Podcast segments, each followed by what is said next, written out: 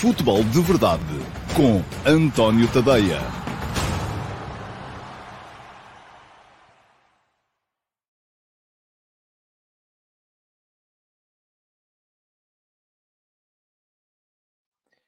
Ora, então, olá a todos, muito bom dia, sejam muito bem-vindos à edição número 774 do Futebol de Verdade. Hoje é terça-feira, dia 28 de março de 2023 e uh, hoje no Futebol de Verdade vamos olhar aqui um bocadinho para aquilo que é o, vai ser o regresso do uh, campeonato, as nove jornadas que faltam disputar às equipas que estão mais bem classificadas na, na, na Liga. Benfica, 68 pontos, Flóculo Porto, 58, Sporting Clube Braga, 56. Portanto, uh, Benfica amplamente favorito para vir a ser campeão esta temporada, mas vamos aqui esmiuçar no ataque organizado aquilo que são os jogos que faltam a cada uma destas equipas. Já deixei o Sporting fora, apesar do Sporting uh, ainda ser perfeitamente possível que venha, creio eu, a apanhar ou o Sporting Clube Braga ou o Porto. Não será fácil, mas é possível. Uh, mas já me parece de todo impossível que possa vir a apanhar o Benfica. E aquilo que me interessa aqui hoje é discutir o título. Não é discutir depois o segundo lugar e o terceiro e o quarto e por aí afora. Ora, muito bem. Um, tal como tem vindo a ser habitual, vou uh, começar o futebol de verdade de hoje a olhar uh, para, os, para o chat, para as primeiras cinco perguntas uh, que chegaram hoje, e vou dizer-vos já aqui, já deixei de ler, porque uh, comecei a ler, vi que descambou e acabou. Não vou sequer olhar mais. Podem continuar, para aí. Não vou sequer continuar, uh, porque senão não há programa. E, e, enfim, eu sei que é isso que muitos de vocês querem, ou que alguns de vocês querem, ou algum. Eu creio que é mais algum de vocês querem, uh, mas não vai acontecer, porque eu não vou permitir que isso hoje me desfoque. Portanto, Uh, o que eu agradeço é àqueles que querem de facto que haja programa e que querem ouvir aquilo que eu tenho para dizer, que parem de entrar nessas uh, disputas, nessas guerras da alecrim manjerona que não nos levam a lado nenhum. Uh, só nos levam aqui a que depois vocês acabem a insultar-se uns aos outros e eu não consiga utilizar o chat como ferramenta de, de trabalho para o programa. Aliás, muita gente apareceu já uh, no, na caixa de comentários do YouTube a protestar contra aquilo que tem sido o desfocar do programa à conta dos trolls que aparecem no chat. Uh, e, uh, de facto, isso tem sido, tem acontecido e eu lamento. Mas lá mais à frente vamos falar sobre o tema. Muito bem, o primeiro a chegar hoje foi o Rui Martins. Olá, Rui, bom dia. E o Rui Martins pergunta: num Benfica com três centrais, uh, quando não tem Rafa e ou Neres disponíveis, com meio-campo contínuo, Arsenas e João Mário ou Kiko. Quem é o Kiko? É o Chiquinho? Uh, sim, ok, uh, deve ser. E com Grimaldo, e, nunca tinha ouvido chamar-lhe Kiko, porque para mim é novidade. E com Grimaldo e Ibá mais ofensivos, acrescenta algo novo. Uh, e pergunta aqui ainda, ou fazem isso já com a descida de um médio? Rui, um, não, o Benfica não, enfim, não, não creio que o Benfica precise de facto dos três centrais para isso. E, aliás, ainda ontem, aqui a propósito do futebol da seleção, se falou nisso. E alguém veio cá comentar a dizer que, quando eu defendi uh, que gostava do 3-4-3 na seleção, porque permitia-me ter mais gente por dentro, alguém veio cá dizer, e eu reconheci que era assim, de facto, que o Benfica, apesar de jogar em 4-2-3-1, também só mete, mete muita gente por dentro e as, as laterais praticamente são sempre ocupadas apenas e só pelos dois defesas laterais, o Grimaldo à esquerda e o Bá à direita. Uh, não creio que o Grimaldo e o Bá possam ser mais ofensivos do que já são neste momento, pelo menos na fase ofensiva do jogo, eles estão sempre lá a formar a linha de 5. Geralmente o Benfica, quando ataca, tem o Gonçalo Ramos como ponta de lança e depois tem atrás uma linha de 5 homens formada pelo Bá, pelos três apoiantes do ponta de lança, enfim, uh, normalmente Neres, Rafa e João Mário, uh, e, com, e pelo Grimaldo, portanto, eles já lá estão sempre. Agora, aquilo que se podia pensar era, vamos imaginar que uh, esta presença constante dos laterais na frente se torna uma vulnerabilidade do ponto de vista defensivo, que os jogadores não conseguem regressar a tempo, que o, o, os adversários começam a conseguir um, vulnerabilizar o Benfica através da exploração do espaço nas costas dos laterais, poderá fazer sentido uh, passar a ter três defesas centrais, uh, em vez de ter os dois centrais atuais, o Otamendi e o António Silva. Eu acho que aqui é preciso separar um, os momentos do jogo. No momento ofensivo, o Benfica já joga com três atrás. Geralmente tem o António Silva na meia-direita, o Otamendi no corredor central e o Chiquinho, ou o Kiko, que aparentemente o Rui agora rebatizou uh, como uh, na meia esquerda. Faz, começa geralmente a atacar em 3 mais 1. António Silva, Otamendi Chiquinho, e depois um bocadinho mais à frente o Florentino. Uh, no momento defensivo, de facto, ninguém encosta atrás. Estão apenas os dois. Pode haver ali alguma vulnerabilidade? Pode. Uh, e a chave para que isso não aconteça está geralmente na reação à perda, está geralmente na forma como o Benfica é forte na, a, asfixiar o adversário no momento da perda da bola, a impedir que a bola fique descoberta, e esta, este é um palavrão, bola descoberta é como se designa quando o adversário tem a bola uh, e não está a ser pressionado, quer dizer que tem tempo e espaço para levantar a cabeça e perceber onde é que a vai meter, e dessa forma pode ativar os atacantes nas costas dos laterais do Benfica. Não havendo bola descoberta, fica muito mais difícil isso acontecer. Agora, aqui, uh, e eu ainda hoje na, na de manhã uh, uh, li uma entrevista, não, foi muito, não era muito comprida, mas era notável, do Walid Regragui, o selecionador de Marrocos, ao El País, um, em que ele dizia uma coisa que eu digo aqui muitas vezes, e não é por isso que a entrevista era notável, ela era notável por muitas outras questões, mas ele dizia uma coisa que eu digo aqui muitas vezes: não há só uma maneira de fazer as coisas, há muitas, e uh, o importante é que bata certa bota com a perdigota. Lá está, uh, o Benfica não pode querer ter mais pressão na frente e ter mais gente atrás. Uh, se quer ter mais pressão na frente, isso tem que ser concomitante com os posicionamentos, com o facto de ter mais gente na frente. E, portanto, eu acho que neste momento a coisa, em termos de Benfica, faz sentido.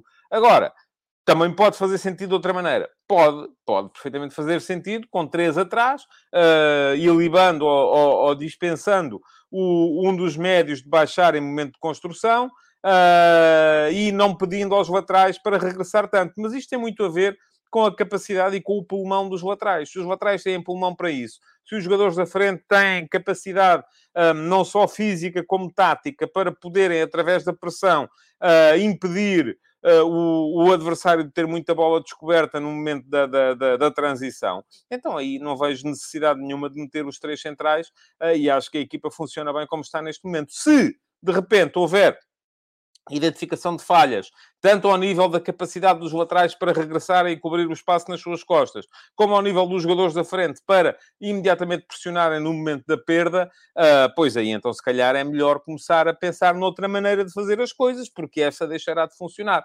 Uh, lá está. Agora a questão é não há só uma maneira de fazer as coisas, há muitas. E o importante aqui é que a maneira escolhida bata certo com os jogadores que se têm.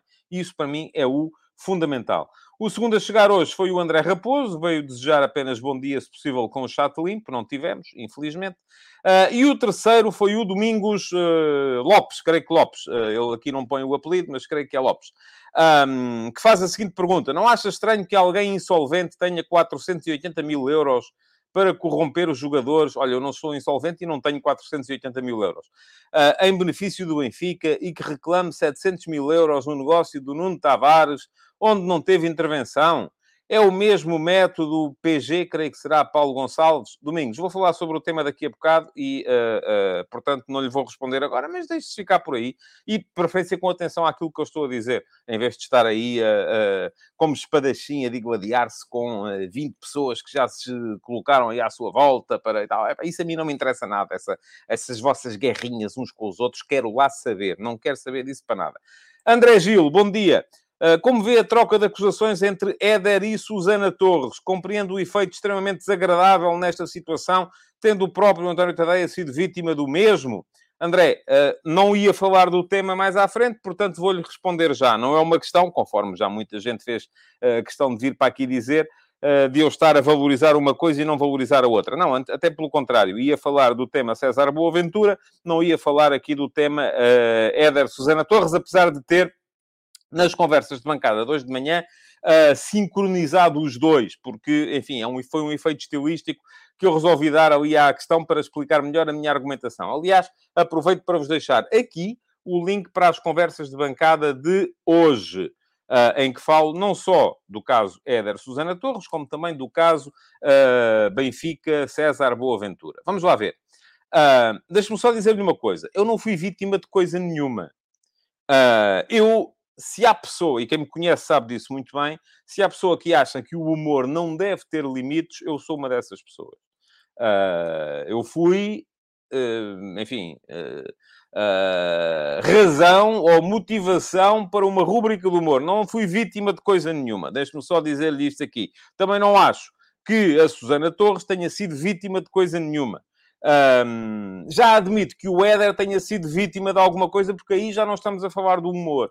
Estamos a falar uh, de uma série de uh, questões que foram colocadas na praça pública pela mental coach, ex-mental coach do, do Éder, um, e que uh, aparentemente ele não terá sido uh, tido nem achado na publicitação destas questões. E vou dizer-vos aqui uma coisa. Eu já tive momentos da minha vida, ou particularmente um momento da minha vida, em que sentia necessidade de fazer terapia. Porquê? Porque estava. Uh, tinha acabado de ser demitido do, do, do, da direção do Record, estava muito inseguro relativamente à, à, à, minha atuação, não só no plano profissional, como no plano pessoal, e sentia essa necessidade.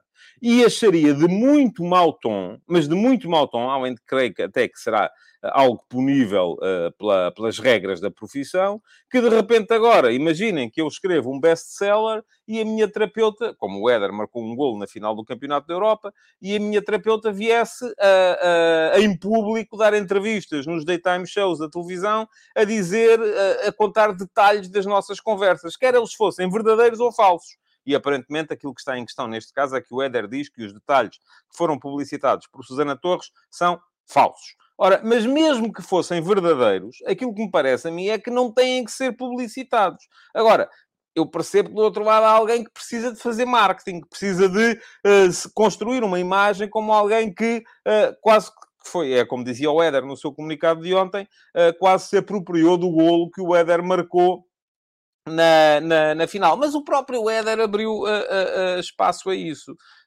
e eu, por acaso, hoje fui ver Uh, e há fotografias da própria mental coach Susana Torres a agarrar na taça de campeão da Europa como se tivesse sido ela a ganhá-la. Ora, eu estive na presença da taça, por acaso, antes da final, fizemos alguns diretos uh, para a RTP na altura, uh, e eu estive, eu tenho fotos em frente à taça, mas não, não ousei sequer tocar-lhe. Uh, quanto mais pegar nela e tirar fotografias com ela. Portanto, acho que houve aqui algum aproveitamento por parte da, da, da mental coach do Éder nessa altura. Um, continuou a haver aproveitamento do meu ponto de vista, mas enfim, é o meu ponto de vista e o vosso pode ser completamente diferente. Já li pessoas a dizerem que o Éder é que é ingrato. Um, continua a haver depois, mais tarde, mas aquilo que me parece de facto de muito mau tom é uh, um terapeuta, um mental coach, que é uma maneira, vamos lá, mais modernaça de dizer terapeuta, e em que não exige a mesma, a mesma formação, sobretudo do ponto de vista médico, vir agora aqui de repente contar detalhes daquilo que é dito em sessões de terapia. Não me parece bem. E, portanto, uh, se há aqui alguma vítima, do meu ponto de vista, é o Éder, uh, não é a Susana Torres. Mas, repito, é o meu ponto de vista. O vosso pode ser diferente e está tudo bem. E esta, esta coisa que as pessoas sentem, esta necessidade que as pessoas sentem de ter que ser time A ou time B, é uma coisa que a mim me ultrapassa francamente, a mim ultrapassa. Mas eu não tenho que ser time de ninguém, porque eh, posso perfeitamente, num diferendo, achar que uma, uma, uma das partes tem alguma razão nesta matéria e nesta e nesta, e a outra tem alguma razão naquela e naquela e naquela. E pronto, e, e está tudo bem na mesma. Uh, não tenho que estar, uh, inevitavelmente, num ou no outro campo.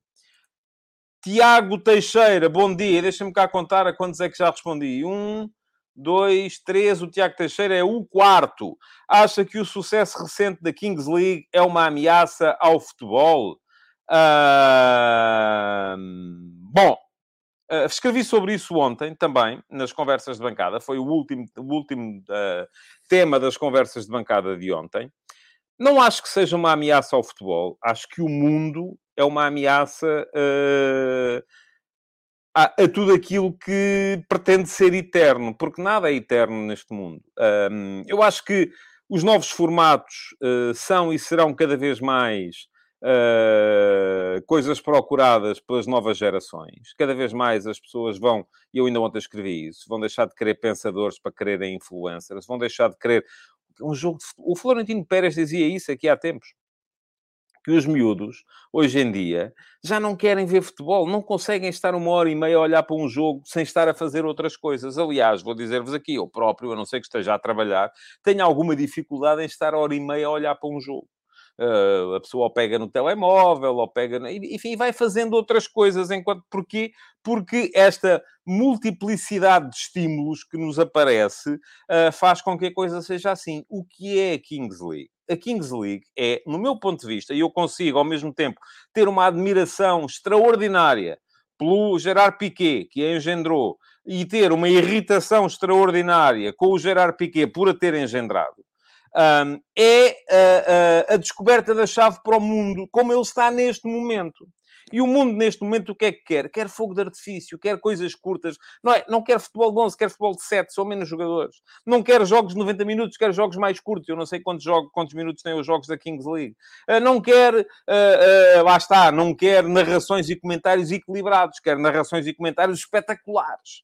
Eh, quer uh, gente que seja time A ou time B, que seja time Ibalhanos ou time Agüero ou time... As pessoas têm que estar engajadas em alguma coisa, porque senão uh, o mundo não as absorve. E isso sim, este mundo como ele está, é uma ameaça ao futebol tal como nós o conhecemos e tal aquele futebol com que eu, pelo menos, cresci. O Tiago, não sei que idade tem, se é mais ou menos da minha idade ou mais novo, uh, mas também uh, uh, a coisa também já não estará com certeza como estava no tempo em que o Tiago cresceu. O mundo está em constante mudança. E é importante uh, uh, encontrarmos um equilíbrio. Para mim, a Kings League já é demais. Uh, mas pronto, eu sou velho, uh, se calhar, uh, e, e, o mundo está a ficar, a mudar sempre. é importante encontrar um formato que permita, sem ceder naquilo que é a base, conseguir na mesma atrair as novas gerações. Uh, e isso não está a ser fácil. Uh, por isso, eu não acho que a Kings League seja uma ameaça ao futebol acho sim que esta necessidade constante de encontrar novos formatos é sempre e continuará a ser uma ameaça aos formatos que estavam instituídos de há muito mais tempo. Uh, ora, isto são mais coisas, pronto, e aqui começou a conversa entre uns e os outros. Uh, pergunta seguinte uh, vem do Rui Soares e é a última que vou responder aqui hoje. Do ponto de vista da gestão planeamento de uma equipa, qual o seu comentário à notícia do jogo eh, de que uh, Bellerin tem guia de marcha quando vem ainda agora no mercado de inverno? Um, Rui, não tenho grandes comentários a fazer. O Bellerin veio emprestado, uh, sem opção de compra obrigatória. Portanto, uh, se veio, se de repente perceberam... Enfim, o Sporting ficou sem o Pedro Porro perto da ponta final do mercado uh, tinha aquela solução e não é fácil encontrar uma solução. Enfim, agora aqui das duas uma. Quando o Sporting ficou sem o Mateus Nunes, foi buscar o Alexandrópolis. E o Alexandrópolis era, aparentemente, e vamos ver ainda se vai ser, diga acerca do Alexandrópolis o mesmo que disse aqui ontem do David Carmo, uh, pode vir a ser uma solução de futuro, vamos ver se vai ser ou não vai ser, tem a vantagem de ter sido mais barato do que foi o David Carmo, mas pode vir a ser uma solução de futuro, uh, mas aparentemente não estava ainda preparado para ser uma solução uh, naquele momento, para o lugar do Mateus Nunes. Quando no mercado de inverno o Sporting ficou sem o Pedro Porro, optou por uma estratégia diferente. Foi ir à procura de um jogador já consagrado. Por isso mesmo não o comprou, veio por empréstimo. Uh, mas quando vem por empréstimo já é precisamente nessa lógica de ver, vamos a ver se pega, não é? Aparentemente, Bellerin chegou e tem alguns problemas físicos. E pelo menos é isso que diz a notícia. Não sei se é verdadeira ou falsa. Uh, uh, a verdade é que ele não tem jogado com muita regularidade.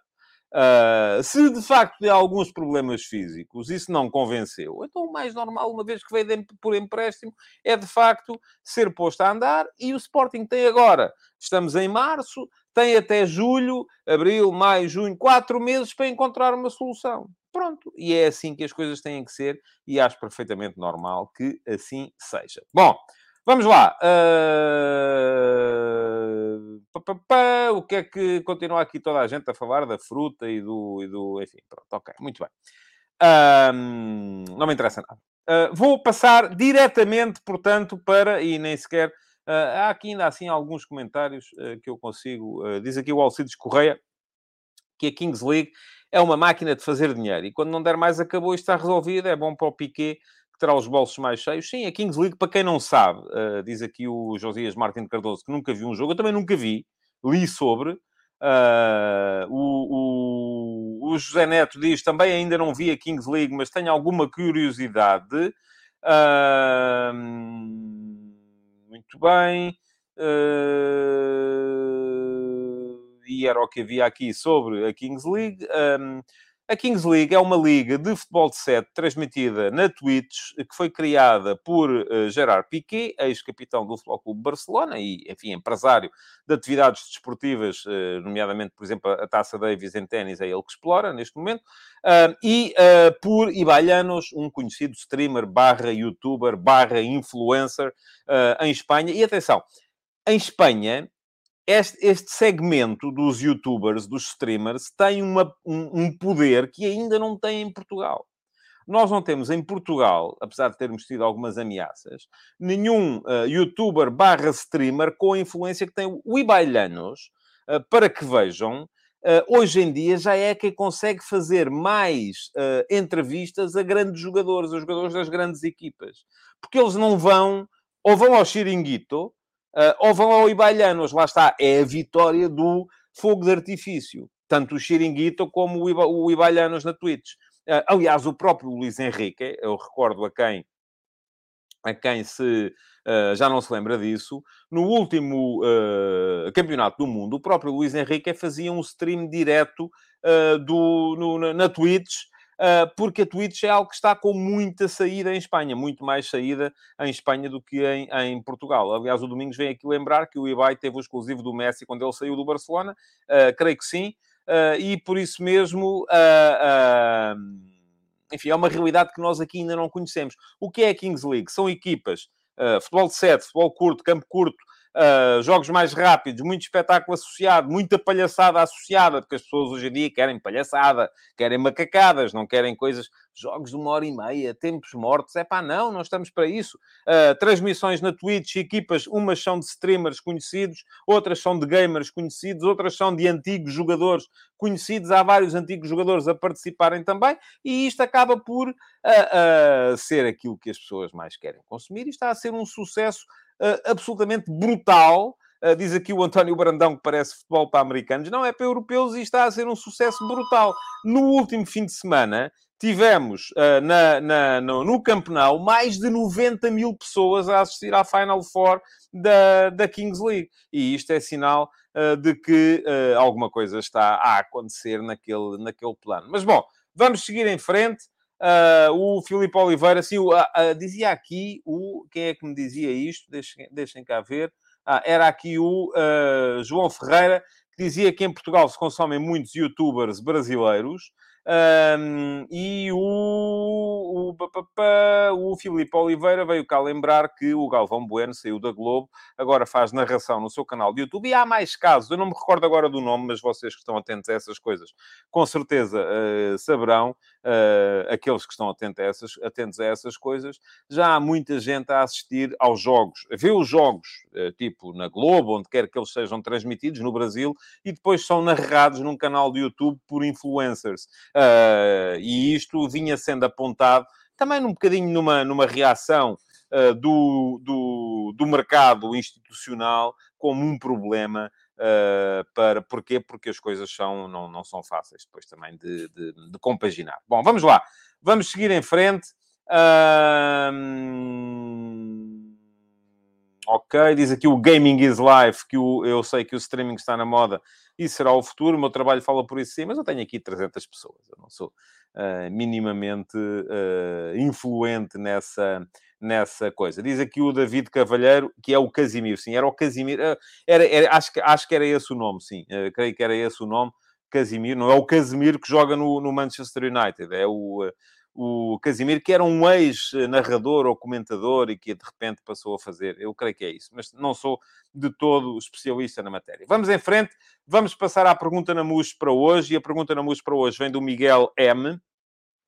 E vamos com ela encerrar o dossiê seleção antes de entrar nos uh, ataques rápidos. E pergunta o Miguel, boa tarde. Não acha que tem faltado alguma frontalidade na nossa seleção nacional? Uh, Miguel, admito que sim, mas também não percebo porque é que ela faz falta e o Miguel depois passa a explanar o seu raciocínio. Cristiano Ronaldo disse que a entrada de um novo selecionador foi uma lufada de ar fresco. Seguidamente, João Cancelo referiu que não devemos ser ingratos. E Bernardo, que agora treinador só há um. Uh, e a frase do Bernardo é treinador só há um. O agora é da autoria do Miguel. Por último, Bruno Fernandes diz que não há bufada a dar fresco nenhuma. Nunca houve nada que não fosse uh, fresco dar, ou ar fresco, enfim, não sei. Apressou-se depois a recorrer às redes sociais, acusando o jornal Record de deturpar o que foi dito. Os jogadores podem e devem opinar, mas incomoda-me que depois apareçam com este ar de sonsos. Ao menos assumam o que dizem. Há jornalistas que, de facto, deturpam as palavras dos jogadores para criar polémicas. No entanto, não me parece o caso e acho que a desculpa fácil é culpar o jornalista. Um abraço. Obrigado, Miguel, pela sua pergunta. A minha, eu aqui mais uma vez Uh, posso estar, conforme muitos de vocês às vezes dizem, e ainda hoje fui acusado disso a propósito do caso Boaventura, e já vou falar dele mais daqui a bocadinho, tenham paciência. Uh, posso estar aqui perfeitamente a navegar na maionese. Mas, enfim, eu não tenho que ser radical. Se eu não sou radical, não vou ser só porque vocês querem que eu seja. O que é que eu acho sobre isto? Uh, não me caíram bem as palavras do Cristiano Ronaldo. Não. Acho que ele não esteve bem em dois momentos não esteve bem como capitão da seleção nacional ao não manifestar, uh, uh, ao não agradecer uh, o trabalho de Fernando Santos quando o Fernando Santos saiu. Acho que devia tê-lo feito, sim. Porquê? Porque foi com ele que ele foi campeão da Europa, foi com ele que ele foi vencedor da Liga das Nações. o Fernando Santos sempre defendeu o, o, o Cristiano e, e, o seu comportamento até não poder fazê-lo mais, que foi quando veio aquela situação no jogo uh, uh, contra a Coreia. Um, e, portanto, acho que ficava bem, era o mínimo exigível ao capitão da Seleção Nacional ter, ter vindo fazê-lo. E acho que caiu, caiu ainda pior uh, o Cristiano ter vindo agora, quando falou, vir dizer que havia uma lufada de ar fresco na seleção, quando o próprio Cristiano já tinha vindo aplaudir, no devido tempo, a troca do Carlos Queiroz pelo Paulo Bento e depois a troca do Paulo Bento pelo Fernando Santos. Ele, ah, há declarações que são públicas dele, não usou a mesma expressão, fado da fresco, mas disse mais ou menos a mesma coisa. Uh, e, portanto, acho que ele não esteve bem. Não. Acho que esteve bem o João Cancelo, Uh, que tinha todas as razões até para poder estar contra o selecionador, porque perdeu a titularidade da equipa para o Diogo Dalot no último campeonato do mundo, Uh, mas veio dizer que não podemos ser ingratos relativamente ao selecionador. E eu não tenho, enfim, eu não tenho nada que estar agora aqui a especular se aquilo era uma boca para o Cristiano ou se era aquilo que ele pensava em si. Eu posso pensar isso, sem, mas eu aqui, felizmente, posso dizer que acho que o A esteve bem e o B esteve mal, e depois, noutra situação, se calhar o A esteve mal e o B esteve bem é, posso perfeitamente fazer isso, admito que os jogadores tenham mais alguma dificuldade, porque senão isso vai ser, infelizmente, estamos na tal cultura do efêmero, já falei disso, uh, o mundo está cada vez mais rápido e por isso mesmo é cada vez mais importante ter estas polémicas como forma aglutinadora, mas uh, acho que uh, eles não podem, de facto, vir dizer, pá, o Cristiano não tem razão nenhuma quando diz isto, pronto, o João Cancelo disse aquilo que disse, disse aquilo que achava, tal como o Bernardo disse aquilo que disse, aquilo que achava, e o Bruno disse aquilo que disse, aquilo que achava. E agora perguntam-me vocês, então, mas o ambiente na seleção é assim tão mau? E eu digo-vos assim, ouça, aquilo é um grupo em permanência de 26 jogadores, mas no qual entram, se calhar, 40, há uns que entram e outros que saem, portanto há ali 40 jogadores que... e eles não têm que gostar todos muito uns dos outros. E eu acho isso perfeitamente normal. Vocês, nos vossos trabalhos, não gostam da mesma maneira de, de todos os colegas. Há uns colegas dos quais vocês gostam, há outros dos quais vocês não gostam, ou, gostam menos, e há outros dos quais não gostam nada. E agradeçam aos céus por não haver uh, jornalistas à porta do, da, da, vossa repartição, quando estão a sair, para vos perguntar: o que é que acha do, daquilo que fez hoje o, o Sr. Joaquim? Acha que o Sr. Joaquim esteve bem? Epá, e se calhar vocês iam ser apanhados, das duas uma, ou se armavam em sonsos, como os jogadores muitas vezes se armam, ou iam dizer aquilo que pensam e era um problema até nos vossos trabalhos. Não é preciso ser na seleção nacional. Eu percebo perfeitamente, por exemplo, e isto é uma ilação, é uma conclusão minha, ninguém me disse, sou eu que estou aqui a perceber, que Uh, tendo o. E eu, enfim, percebi, porque percebi que eles eram próximos nas poucas vezes que nós os vemos a aquecer, naqueles 10 minutos em que os jornalistas podem ver os treinos, que o, entre o, João, entre o um, Diogo Dalot e o Cristiano Ronaldo havia uma relação próxima. E que, por isso mesmo, eventualmente, entre o Cristiano Ronaldo e o João Cancelo, que é o rival de posição do Diogo Dalot, as coisas não sejam tão uh, já não vou dizer amigáveis, porque amigáveis se calhar são, mas não sejam, eles já não sejam tão uh, próximos um do outro. E é normal que assim seja. O que não é normal, de facto, e aqui o jornalismo, lá está, o jornalismo também está muitas vezes a fazer a sua adaptação àquilo que é o mundo moderno, a cultura do efêmero, a cultura do radicalismo, a falta de tolerância, que é isso que nos afeta a todos, em todas as áreas da sociedade.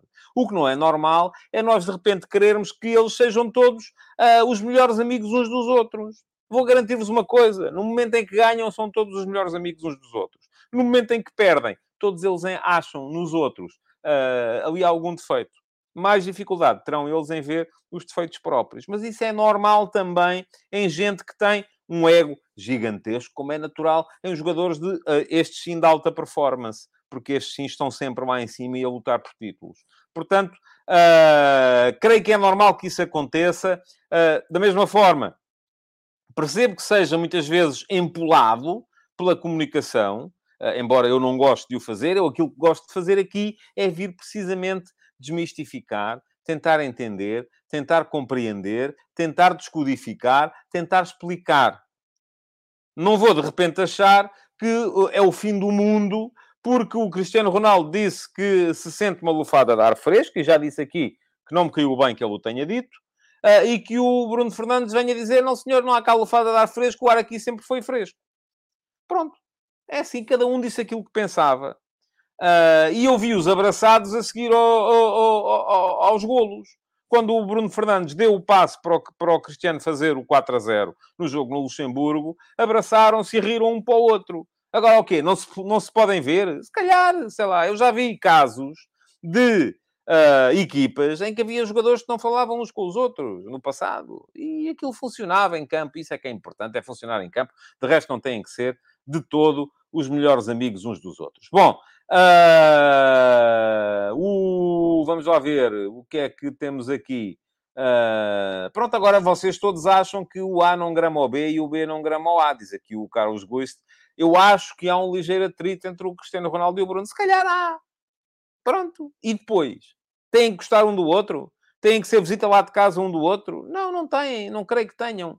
Uh, uh, e, portanto, é um bocado, é um bocado isso. Uh, não me parece de todo que seja, que seja um problema. Vamos lá ver. Pronto, vamos seguir em frente. Vamos passar para os ataques rápidos. e vou dizer-vos já aqui uma coisa. Não vou ler comentários sobre os ataques rápidos. decisão anunciada previamente. Vou dizer aquilo que tenho para dizer. Vocês, se quiserem ouvir, ouvem. Se quiserem comentar, comentam. Fiquem entre vocês agradeço-vos que não me poluou o chat, pelo menos a chamar nomes uns aos outros. Eh, porque isso, pelo menos, eu uh, agradecia que não, que não acontecesse. Vamos começar então pelo tema de que vocês querem que eu fale. O tema César Boaventura. Já escrevi sobre ele hoje de manhã. E como escrevi sobre ele hoje de manhã, uh, e já deixei o link lá atrás, a propósito da, da questão Éder da questão Éder Susana Torres, mas uh, as questões estão, do meu ponto de vista, têm muito a ver uma com a outra. O que é que se passa no caso César Boaventura? Ontem, César Boaventura foi acusado pelo Ministério Público uh, de. Uh, corrupção ativa, de ter, de, na forma tentada, ter tentado corromper três jogadores do Rio Ave, uh, o Cássio, o Leon e o Marcelo, uh, e um jogador do Marítimo, o Salan, para facilitarem nos jogos contra o Benfica na ponta final da época de 2015-2016. eu, a propósito daquilo que escrevi, já fui acusado por uns de estar a acusar injustamente o Benfica, por outros de estar a ilibar injustamente o Benfica e por outros ainda, conforme já vos disse há bocado, eh, de estar a navegar na maionese para não me querer comprometer nem com uma coisa nem com a outra. Bom, meus amigos, não sei se estou a navegar na maionese, estou a dizer-vos de, uh, com honestidade total e absoluta aquilo que penso sobre o caso. E volto a dizer, vocês não têm que pensar o mesmo que eu. Aquilo que não admito é que depois me venham dizer que eu penso assim porque estou subornado ou pago pelo Benfica ou que sofro pelo Benfica, ou que penso assim porque estou subornado ou pago pelos adversários do Benfica ou que odeio o Benfica. Entendidos? Isso eu não admito a ninguém. E o primeiro que vier aqui dizer isso vai ver a virada. Isso é logo. Agora, se vocês depois quiserem chamar nomes uns aos outros, é como quiserem. Vamos lá. há uma acusação feita pelo uh, uh, Ministério Público. Primeira questão. Acusado não é culpado. Temos ainda que... Ainda há aqui uma parte que nos separa, que é o homem está acusado, vai ser julgado, depois é o tribunal que vai decidir se ele é ou não é culpado. Segunda questão. Quem foi acusado foi o César Boaventura, não foi o Benfica. E vamos lá ver. Eu entendo que assim seja. Entendo. Compreendo. Uh, porquê? Uh, embora perceba que isto é, é um problema social. E é um problema muito complicado. Uh, porque se admitirmos que o, o, o Benfica não, não é acusado também, e depois podia ser ilibado ou não, logo se via, uh, estamos aqui a admitir que é muito complicado, ou, ou, melhor, ao contrário, que é muito fácil estarmos aqui a, a, a a passar pelos intervalos da chuva quando queremos corromper alguém. É só não sermos nós a fazer a proposta, pedirmos a alguém para a fazer. Agora, eu creio que há formas de provar se o dinheiro veio dali ou não veio. Pode-se fazer perícia a contas bancárias, pode-se fazer uma série de coisas. O problema é se depois há um saco azul, que já, já parece que há, não é? Ou foi comprovado que havia, uh, e esse saco azul permite retirar dinheiro e o pagamento é feito em notas e pronto, enfim, uh, uh, é uma coisa que eu não consigo chegar lá. Muito bem, portanto, eu estava a dizer-vos, entendo que o Benfica não seja acusado. Compreendo que o Ministério Público se sente que não tem provas suficientes para acusar o Benfica ou para levar o Benfica, a SAD do Benfica a julgamento, que o não leve. Ao mesmo tempo, parece-me que isso é um problema grave do Estado de Direito. É, porque torna fácil escapar a casos de corrupção é muito fácil, desde que não sejamos nós uh, os corruptores ativos, se podemos pedir a alguém para tratar do assunto, uh, é muito fácil uh, escapar depois a uma acusação e a um julgamento. E, portanto, a questão que se coloca aqui é a seguinte: pode o César Boaventura ter agido de modo próprio neste caso? Pode. Pode. Eu acredito nisso? Não. Acho muito estranho. Acho. Mas isso é a minha opinião. E a questão aqui é que ninguém é culpado, nem julgado, nem preso, nem na, eh, com base naquilo que eu penso, no que pensam cada um de vocês individualmente. É preciso haver provas. Há provas? Epá, eu vou crer que aparentemente não, da ligação do Benfica ao caso. Quais são as provas que pode haver? Atenção, não é provas de que o César Boaventura era próximo do, do, do Luís Filipe Vieira. Isso era, toda a gente sabe.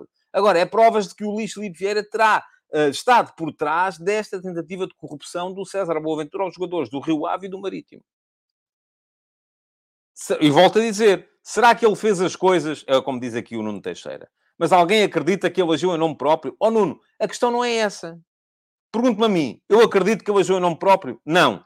Consigo provar que ele não agiu em nome próprio e que agiu em nome do Benfica? Aparentemente também não. E esse é que é o problema. Mas atenção, eu volto a dizer aqui outra questão, que é...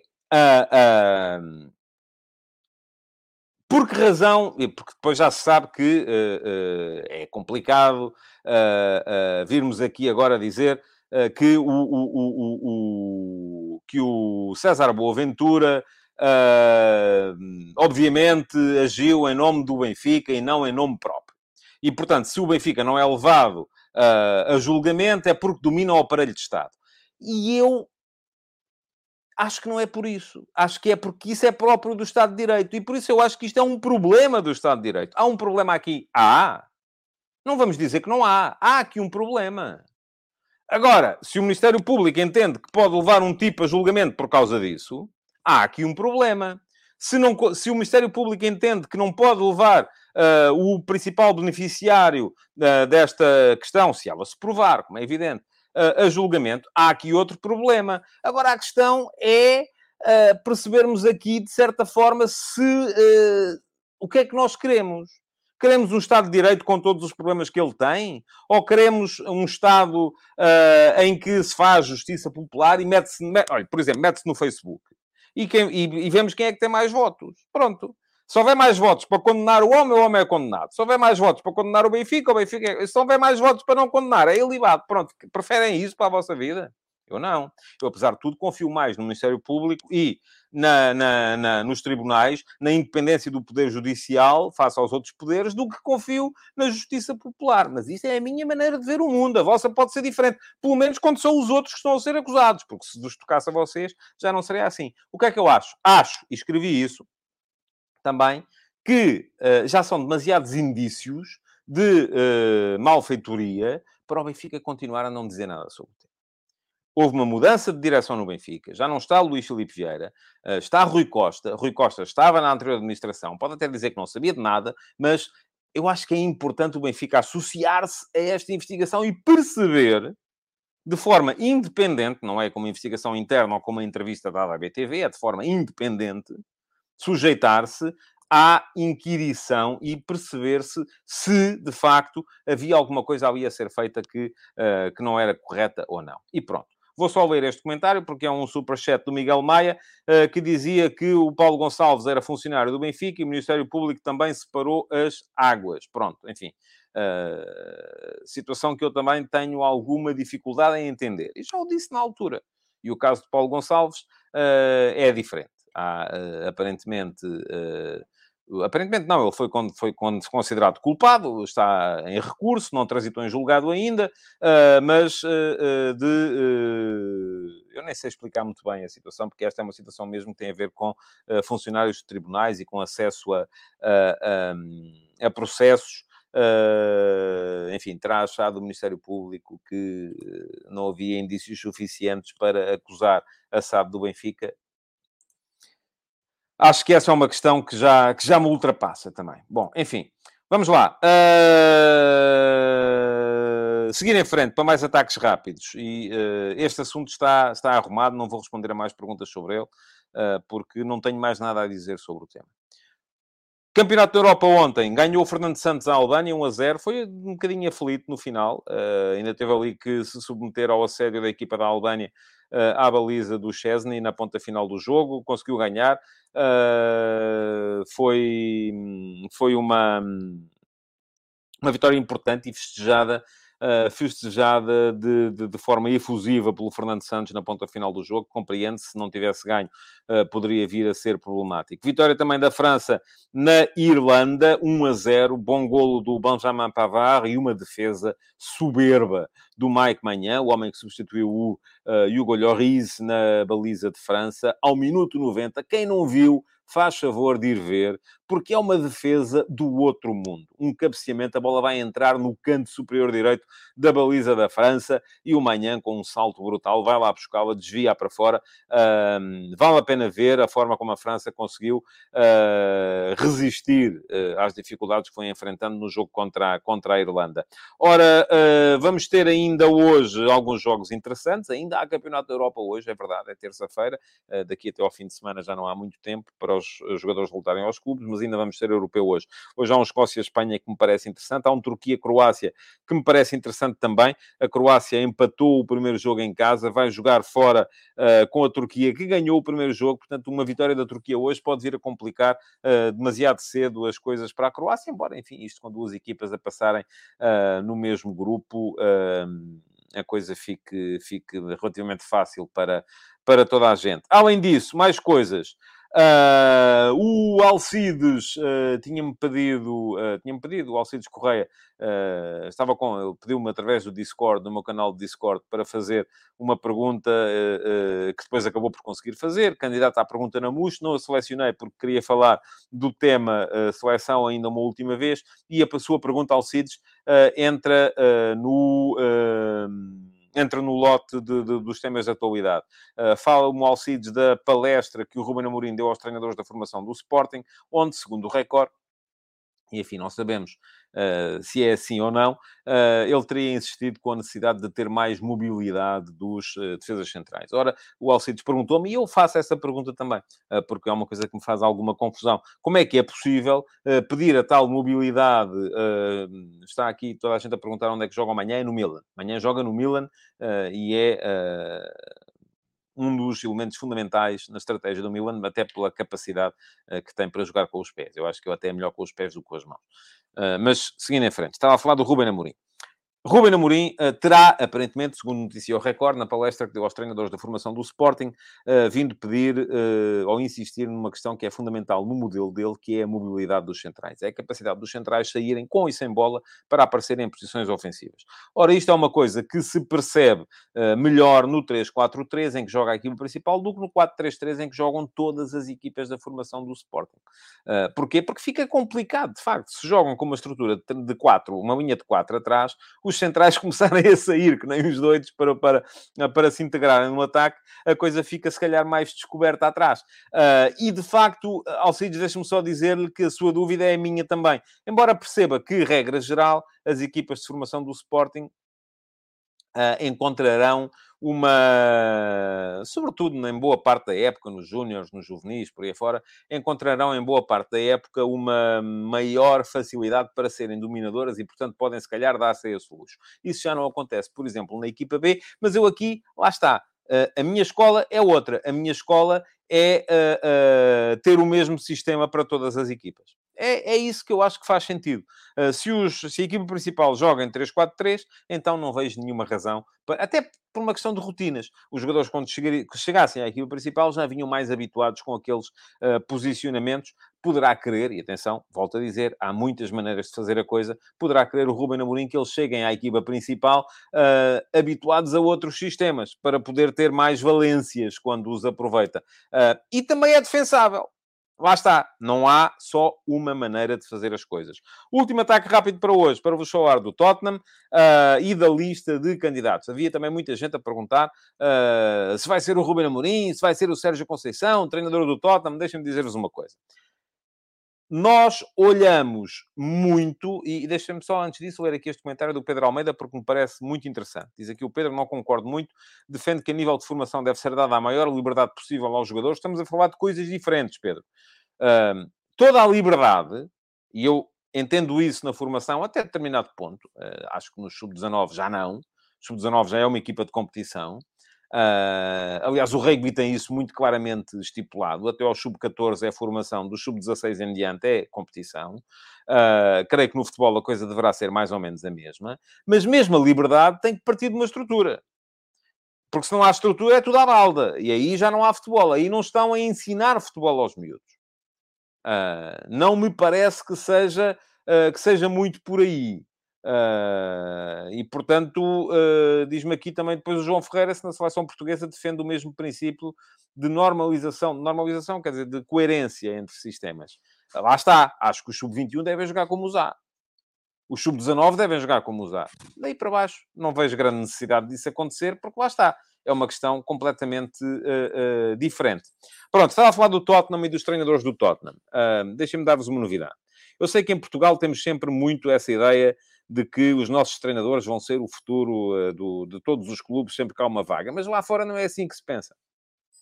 E vejo muito uh, referências nos jornais portugueses à possibilidade uh, de os, do, do Ruben Amorim ir para aqui ou para ali, do Sérgio Conceição ir para aqui ou para lá, do Roger Schmidt ir para lá ou para ali. Enfim, isso é sempre notícia por cá. mas eu leio jornais ingleses e os jornais ingleses centram-se neste momento fundamentalmente em uh, um nome.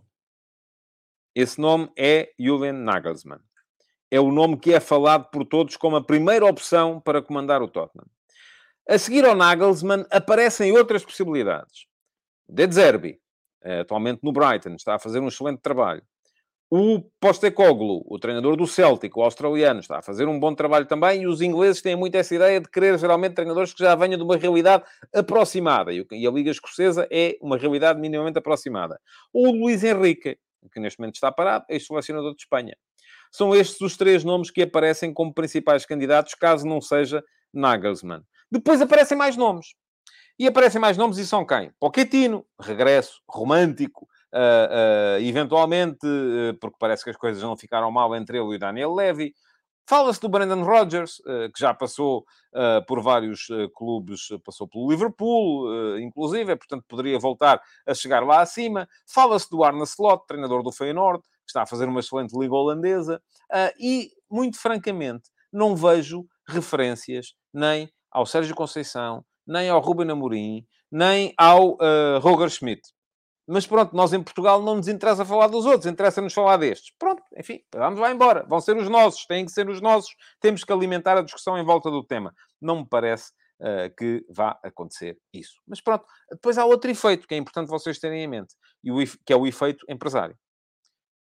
Em que empresário é que o Daniel Levy vai apostar para uh, reconstruir a equipa do Tottenham? Vai querer quê? Vai querer o, o, Jorge Mendes a reconstruir a equipa? Então aí o Jorge Mendes vai ganhar algum poder para meter lá o treinador que ele quiser. E a questão é, e qual é o treinador que o Jorge Mendes vai querer lá meter? Depende de muita coisa. E quem diz o Jorge Mendes diz outro qualquer. Depende de muita coisa depende da de, uh, equipa que ele quer enfraquecer, a equipa onde ele quer, se calhar, colocar outro treinador a seguir. Uh, isto, ouça, estas motivações não são, ao contrário daquilo que vocês, dentro da vossa uh, ostra clubística, pensam, não são. Ai, o Jorge Mendes quer que vá o Sérgio Conceição porque é para o Porto ficar mais fraco. Ai, o Jorge Mendes quer que vá o Rubem Amorim que é para o Sporting ficar mais fraco. Não, porque ele não é nem anti-Porto, nem... o Jorge Mendes quer fazer negócios. E se calhar, se ele perceber que pode fazer negócios trocando um treinador em Portugal, uh, eu volto a dizer, estou a falar de Jorge Mendes como falado de qualquer, uh, trocando um treinador em Portugal para lá meter outro, nesse clube em particular, se calhar vai ter interesse em colocar o treinador que está nesse clube uh, numa liga estrangeira. Aliás, aconteceu isso ainda muito recentemente, quando uh, o Benfica queria colocar o Rui Vitória no, no, à frente da equipa e o Jorge Mendes tentou que, uh, colocar o, o, Jorge Jesus aqui, ali e acolá, e ele acabou por, uh, por assinar pelo Sporting nessa, nessa altura. Bom, vamos lá, já não temos muito tempo, ainda há o ataque organizado para falar hoje. Um, para vos falar daquilo que falta aos três principais candidatos ao título, porque muita gente me tem vindo a perguntar uma coisa muito simples. Este Rio Ave Benfica, de domingo, é o jogo do título ou não? Eu não vou tão longe. Uh, acho que o jogo do título é o Benfica-Porto da jornada seguinte. Uh, salvo erro, na Sexta-feira Santa. É aí que vai ser jogado. Uh, porquê? O Benfica, neste momento, tem 10 pontos de avanço sobre o Porto. Se ganhar ao Rio Ave, mas perder com o Porto, fica com 7. E seriam 7 pontos para uma, duas, três, quatro, cinco, seis jornadas. Continua a ser amplamente favorito mesmo perdendo com o Porto desde que ganha o Rio Ave. E isto partindo do princípio que o Porto ganha o Portimonense na próxima jornada. Uh, mas, uh, se perder com o Rio Ave e perder com o Porto, a coisa, e se o Porto ganhar também ao Portimonense, a coisa aí complica-se. Porque os 10 pontos atuais reduzir-se-iam num ápice a 4. E 4 pontos já é uma distância muito difícil de gerir. Uh, portanto, não, não me parece que o Rio Ave Benfica seja o jogo do título, embora seja um jogo fundamental para o Benfica. O Benfica tem que o ganhar uh, para poder encarar o jogo com o Porto na jornada seguinte com esta margem de 10 pontos que tem neste momento. Porque se o encara com 7, já começa o jogo, o, o clássico de Sexta-feira Santa a significar muito mais. Ainda assim, uh, olha-se para o calendário que os três principais clubes têm pela frente e Uh, eu, muito francamente, não encontro grandes diferenças entre uns e outros. Acho que o Benfica é quem tem o calendário ainda assim mais complicado, sobretudo porque tem três jogos agora de um grau de dificuldade médio ou elevado. O Benfica uh, vai ao Rio Ave neste fim de semana e atenção, o Porto já perdeu em Vila do Conde esta época. A seguir recebe o Porto uh, e, por fim, visita Chaves, que é um campo também complicado. Embora o Chaves me pareça que é mais perigoso a jogar fora do que em casa. Tem sido isso, pelo menos nos jogos com os grandes. Ganhou em Alvalade, ganhou em Braga, mas perdeu em casa os jogos contra os grandes que teve de disputar.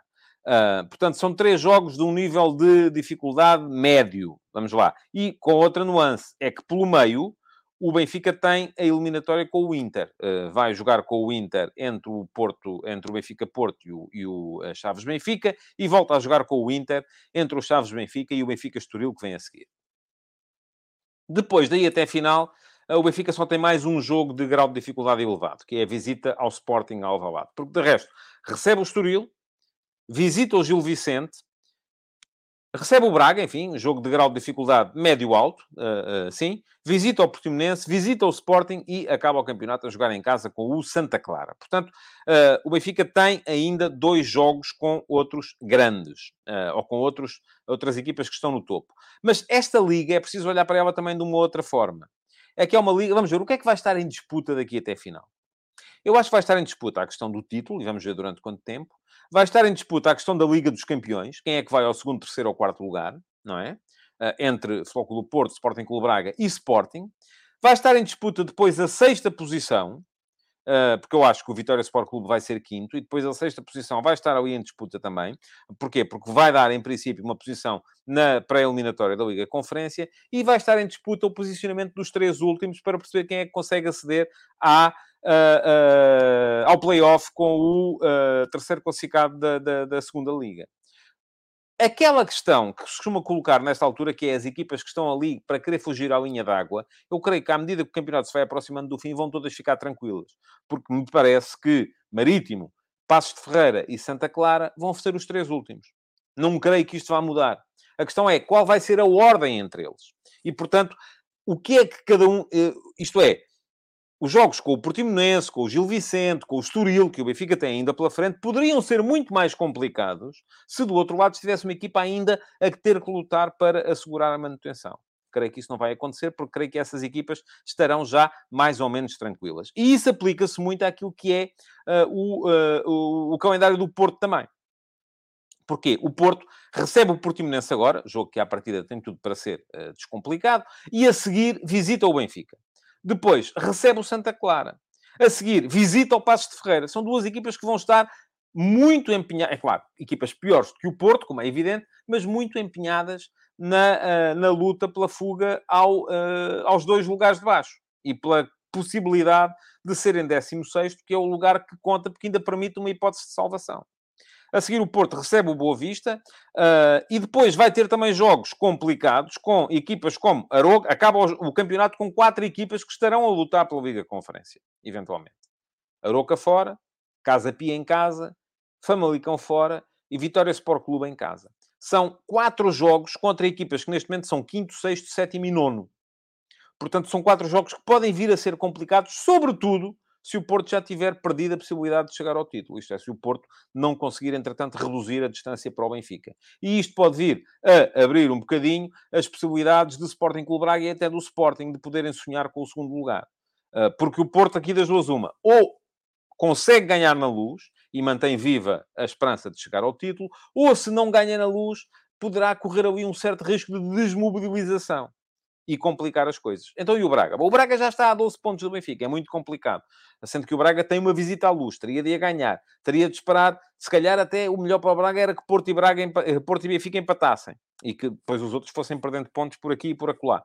O Braga uh, vai visitar os Chaves, a seguir recebe o Estoril, recebe o Gil Vicente e visita o Casa Pia, num jogo que pode vir a ser complicado. Recebe o Portimonense, vai ao Benfica, e acaba o campeonato a jogar em, eh, com, com, jogos em casa com o Santa jogos podem ser complicados por causa da tal luta pela fuga de promoção, em casa com o Santa Clara, fora com o Boa Vista, este não, enfim, o Boa Vista aparentemente tranquilo, e em casa com o Passos de Ferreira. Portanto, eu acho que o calendário, se há equipa para o qual ele é mais fácil, é para o Braga, apesar da visita à, à, à luz, um, se há equipa para a qual ele seja mais uh, uh, complicado, aparentemente é para o Benfica, mas pode complicar-se para o Porto.